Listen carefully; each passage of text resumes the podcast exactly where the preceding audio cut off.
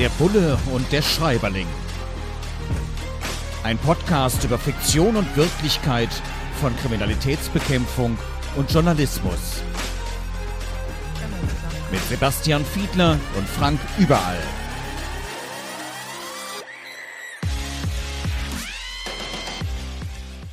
Der Bulle und der Schreiberling. Und wir sind jetzt auch so richtig im Fernsehen, also äh, zumindest auf dem Screen. Man kann uns auch als Video schauen auf kivon.com. K-I-V-V-O-N.com.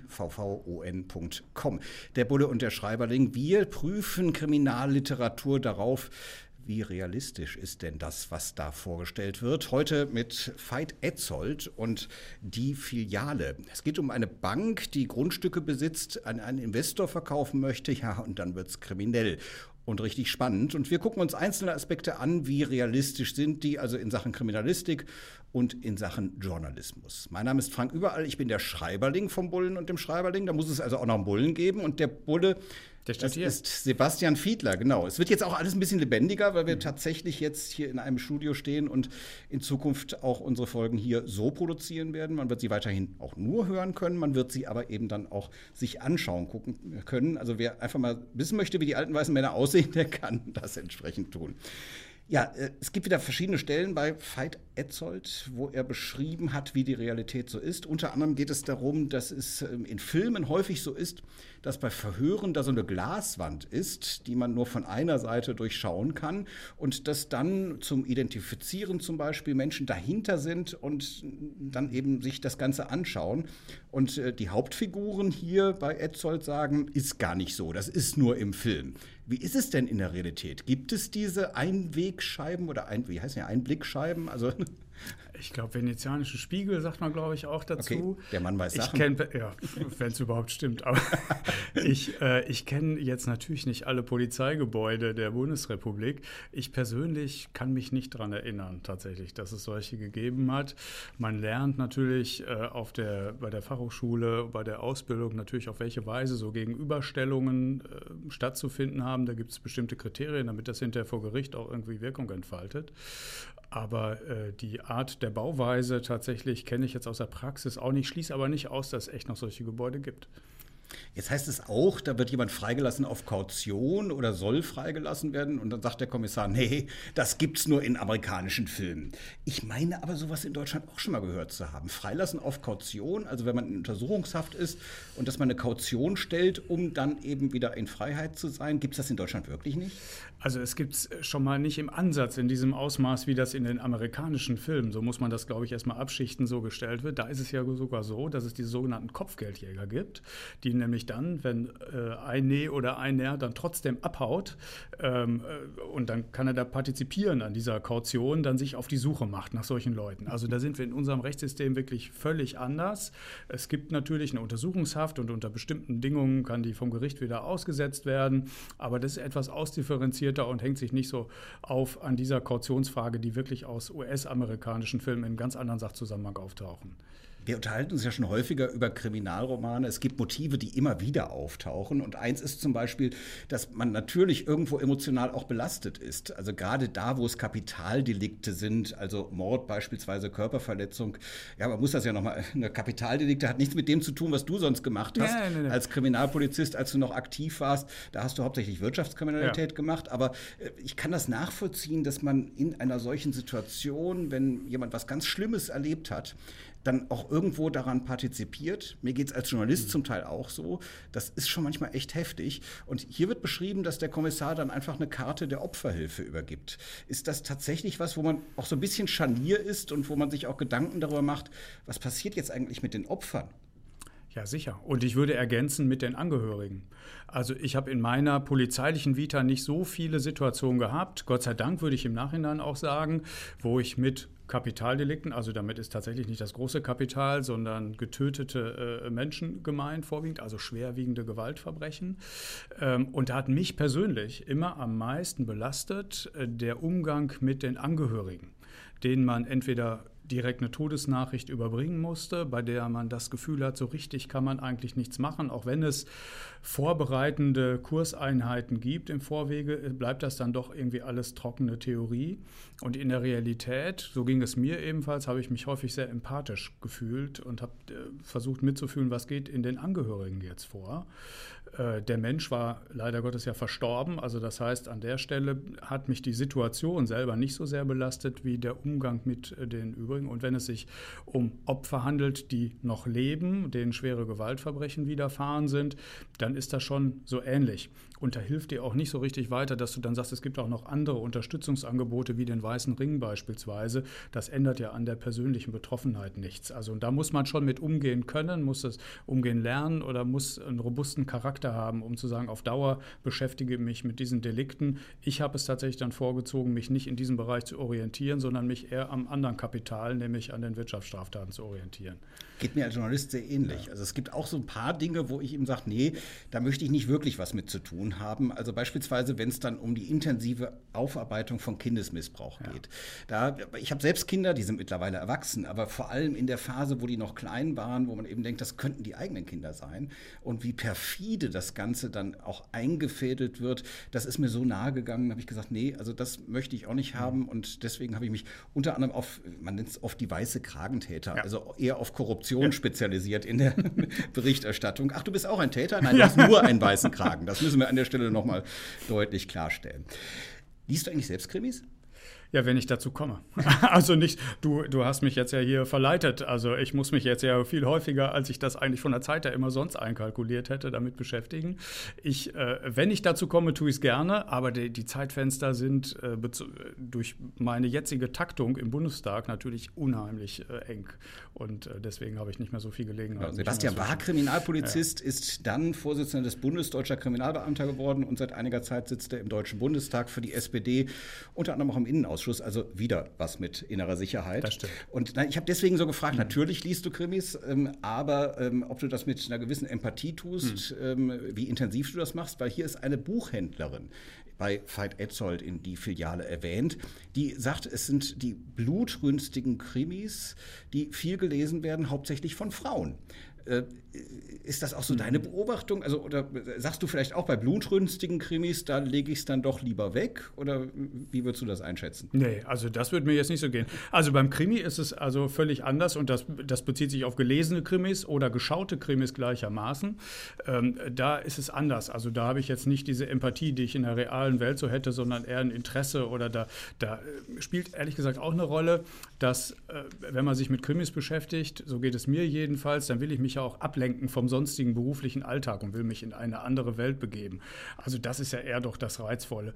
Und ähm, dass Frauen da manchmal so ein bisschen robuster auf diese Sachen gucken, das äh, kommt mir manchmal am heimischen äh, Tisch tatsächlich auch so vor, dass ich denke, meine Frau ist da manchmal so ein bisschen robuster und äh, interessierter tatsächlich an diesen Fragen. Sie interessiert sich auch sehr stark für, für diese Themenfelder. In rund 40 Folgen habt ihr mich jetzt schon sagen hören, I want to tell you about the Beatles. Ich habe euch die Geschichten zu ihren Alben und ihren Songs erzählt, euch ihre wichtigsten Wegbegleiter und Vertraute vorgestellt und natürlich die Orte, die für die Bandgeschichte eine wichtige Rolle spielten. Habt ihr die drei bisherigen Staffeln schon durchgehört? Nein? Na, worauf wartet ihr dann noch? Rein in den Podcatcher eurer Wahl und einfach mal losgehört. Und folgt gerne auch unserem Instagram-Kanal iwtty-Beatles Podcast. Der Bulle und der Schreiberling. Heute mit Veit Etzold und Die Filiale. Ein Buch erschienen im Drömer Verlag, ein Kriminalroman. Und wir testen darauf, wie ist es denn mit der Realitätsdarstellung in der Fiktion. Klar, Autorinnen und Autoren denken sich eine ganze Reihe aus. Ähm, es heißt zum Beispiel dann auch an einer Stelle, und du hast ja viel im Bereich Geldwäsche, Kriminalität rund ums Geld ähm, dich beruflich getummelt. Und an einer Stelle hier in diesem Buch heißt es, man hatte Angst innerhalb der Bank, die Innenrevision einzuschalten. Also man hat schon beobachtet, da ist was nicht in Ordnung, das kann eigentlich so nicht laufen, hat aber dann letzten Endes irgendwo auch die Befürchtung gehabt, wenn ich jetzt was sage, ja, das spricht sich irgendwann zu den Vorgesetzten rum und dann bin ich vielleicht meinen Job los. Hast du diese Erfahrungen auch gemacht? Menschen, die gesagt haben, als ihr dann möglicherweise die Durchsuchungsmaßnahme gemacht habt, wo einer gesagt hat, endlich kommt mal einer, endlich guckt mal einer genau hin? Genau so habe ich die tatsächlich gemacht. Echt? Also ja, ja. Das ist absolut realistisch, diese, diese Teile da in dem äh, Krimi. Ich kann mich sogar daran erinnern, dass als wir dann später Vernehmungen mit Zeuginnen und Zeugen gemacht hatten, wir den Eindruck hatten, wir sind gerade in einer Beschuldigtenvernehmung. Obwohl wir zigmal sagen mussten, nein, das ist gar nicht so, wir wollen Informationen zum Sachverhalt haben. Gegen sie richtet sich überhaupt gar kein Verdacht, schwang die ganze Zeit mit so eine eigene so ein Verantwortungsgefühl offenkundig, weil ja das Strafverfahren dann möglicherweise noch neben arbeitsrechtlichen Fragen irgendwie betrachtet werden muss und die hatten alle dann irgendwie Angst, dass sie noch irgendwie belangt werden. Und in der Aufarbeitung hinterher, als wir uns den Fall dann anschauten, stellte man fest, das war auch ein wichtiger Wirkungszusammenhang innerhalb der Organisation. Also diejenigen hatten tatsächlich dann ein schlechtes Gefühl und dachten, ich habe mit dazu beigetragen, dass es zu diesem großen Fall gekommen ist. Und den Fall, den ich äh, hier vor Augen habe, der hat äh, zu mehreren hundert Millionen Euro Schaden hinterher tatsächlich geführt, den ein Bundesland hinterher im Ergebnis zu tragen hatte, denn diese Bank gehörte den Steuerzahlern und es war eine Landesbank und es gibt sie heute nicht mehr und alle können sich jetzt fragen, welche das wohl gewesen sein könnte. Umso wichtiger ist es auch, dass es uns Journalistinnen und Journalisten gibt und dass es sogenannte Whistleblower gibt. Also ja. Menschen, die tatsächlich dann eben nicht bei der Polizei, nicht bei den Vorgesetzten intern, wenn sie nämlich da nicht weiterkommen mit Kritik, dass sie die Möglichkeit haben, eben auch an uns heranzutreten und hier dann eben solche Dinge auch öffentlich machen, wenn sich denn der Anfangsverdacht tatsächlich bestätigt. Nochmal ein ganz anderes Thema aus diesem Buch von Veit Etzold. Da heißt es dann, naja, wohl dem, der in kriminellen Kreisen einen Bauunternehmer kennt, weil Leichen im Beton verschwinden zu lassen, sei dann halt besonders einfach. Hm, kommt mir dann doch ein bisschen sehr fiktional vor, oder? Hier in Deutschland. Hm. Ja, wer weiß, vielleicht haben wir auch einige ja noch gar nicht gefunden. Also es kann ja durchaus möglich sein. Es bleiben ja manche in Form von Cold Cases dann tatsächlich noch in den Akten weiterhin verschollen. Aber es ist natürlich ein Thema, was wir aus italienischen Mafia-Romanen schon so kennen. Ja, also dass jemand in eine Betonplatte eingegossen. Das sind so ein paar Klassiker, glaube ich, die in den Krimis immer wieder auftauchen. Man darf wirklich kritisch hinterfragen, ob diese Klassiker in dieser Anzahl in der Realität jemals so stattgefunden haben. Mir persönlich fällt jetzt gerade kein einziger Fall ein ein, in denen das so passiert ist. Denn die Täter müssten ja auch die Gelegenheit haben und müssten gerade wissen, wo gerade irgendwo eine Baugrube ist und müssten vom, das müsste sozusagen Mord und Gelegenheit, um die Leiche so verschwinden zu lassen, müssten zusammenfallen. Und das erklärt, glaube ich, warum in der Realität der Fall nicht so häufig vorkommt wie in Romanen. Naja, das Thema Kopfgeldjäger wäre dann nochmal ganz anders besetzt. Oh, also ja. wenn es Unternehmer anbieten, also entsprechende Bauunternehmer, Mhm. ja, im Prinzip denkbar ist es, und das ist ja das Schöne an der Fiktion. Man kann alles Mögliche denken, schreiben, beschreiben. Es muss nicht immer was mit der Realität zu tun haben. Manchmal hat es das aber auch. Und es wird hier von Veit Etzold auch beschrieben, dass gerade Polizistinnen und Polizisten, die ja oft extrem angespannt sind in ihren Ermittlungssituationen, dann ist man ständig auf Abruf. Es ist sehr, sehr spannend auch, äh, dass die, wenn die mal Party machen, es, Zitat, richtig krachen lassen. Hm, Ist das so deine Erfahrung von Polizeipartys? Also wenn, dann auch richtig? Ich Jetzt kann- plaudert er aus dem Kann Nähkästchen. nichts ander, ich kann nichts anderes sagen. Also, das ist tatsächlich so. Und, äh, und im Prinzip war das eine Erfahrung, die sich vom ersten Tag, ich habe ja zunächst einmal eine Ausbildung gemacht, also vom ersten Tag der Ausbildung äh, quer durchs Berufsleben äh, so gezogen hat. Ich weiß jetzt nicht, äh, wie gut oder wie schlecht Journalistinnen und Journalisten immer so feiern, aber ich würde jedenfalls in Anspruch nehmen, dass bei der Polizei ganz, ganz ordentlich gefeiert wird. Und das wird auch bis heute noch genauso der Fall sein. Bei den Journalisten ja auch. Ich meine, da gibt es auch die Klischees, dass sehr viel getrunken wird und sehr viel gefeiert wird. In meinen Anfangszeiten tatsächlich habe ich das auch erlebt, dass man nach der letzten Sendung grundsätzlich einfach noch mal unten ins Café gegangen ist und äh, erstmal einen Grappa getrunken hat. Also es war so Grappa 17 Uhr. gleich. Ja, gleich Ah. Grappa. Also, ich hatte vorher nie Grappa getrunken, aber damit habe ich da dann angefangen. Es, es gab sogar beim Westdeutschen Rundfunk, es, es gab mal so eine Ausstellung mit alten Briefen an die Anstalt, also von Zuschauerinnen und Zuschauern, aber auch von Beschäftigten. Und da gab es mal die Beschwerde darüber, dass das Alkoholdeputat, das es damals gab, reduziert worden ist. Also die Beschwerde war nicht, dass es abgeschafft wird, sondern nur reduziert worden ist. Also insofern, ja, es hat Zeiten gegeben, war das alles noch ein bisschen heftiger. Ähm, ein Aspekt, der hier auch in dem Roman noch angesprochen wird, der mir auch erstmal irgendwie einleuchtend ist, sogenannte Rockerbanden. Wenn da jemand im Gefängnis ist, dann kann man natürlich auf die Idee kommen, dass er möglicherweise andere verrät, um ein geringeres Strafmaß zu haben, auf Deutsch länger, äh, kürzer, kürzer im Knast zu sitzen. Aber das sei dann doch relativ unüblich. Dann nimmt man das lieber in Kauf, länger im Gefängnis zu sitzen, als jemanden zu verpfeifen. Ist das auch beim Stichwort Bandenkriminalität so deine Erfahrung? Ja, Banden und organisierte Kriminalität müsste man sagen. Bei der italienischen Mafia nennt man das Omerta, also dieses Schweigegelübde, das alle ablegen, wenn sie in dieser Organisation arbeiten. Das gibt es tatsächlich auch bei diesen kriminellen Rockergruppierungen. Die haben auch so eine Art eigenes Grundgesetz, was sie sich selber gegeben haben.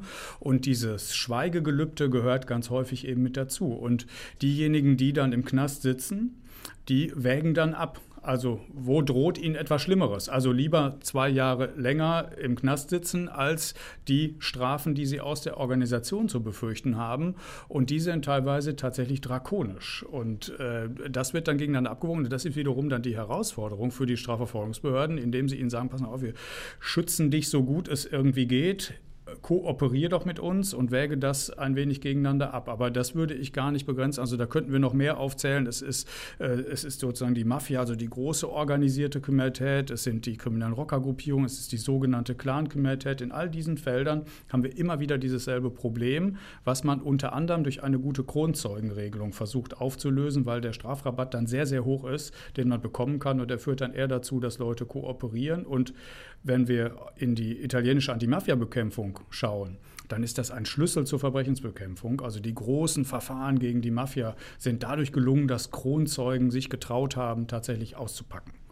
Apropos Schweigegelübde, äh, das werden wir jetzt auch erfüllen. Wir schweigen nämlich jetzt, sind nämlich am Ende dieser Folge angekommen. Veit Etzold, die Filiale, erschien im Drömer Verlag, ein Kriminalroman, den wir mal wieder auf Herz und Nieren getestet haben. In 14 Tagen sind wir dann mit der nächsten Folge dabei von Der Bulle und der Schreiberling. Danke fürs Zuschauen oder Zuhören, je nachdem, auf welchem Kanal ihr uns gefunden habt. Der Bulle und der Schreiberling. Ein Podcast über Fiktion und Wirklichkeit von Kriminalitätsbekämpfung und Journalismus. Mit Sebastian Fiedler und Frank Überall.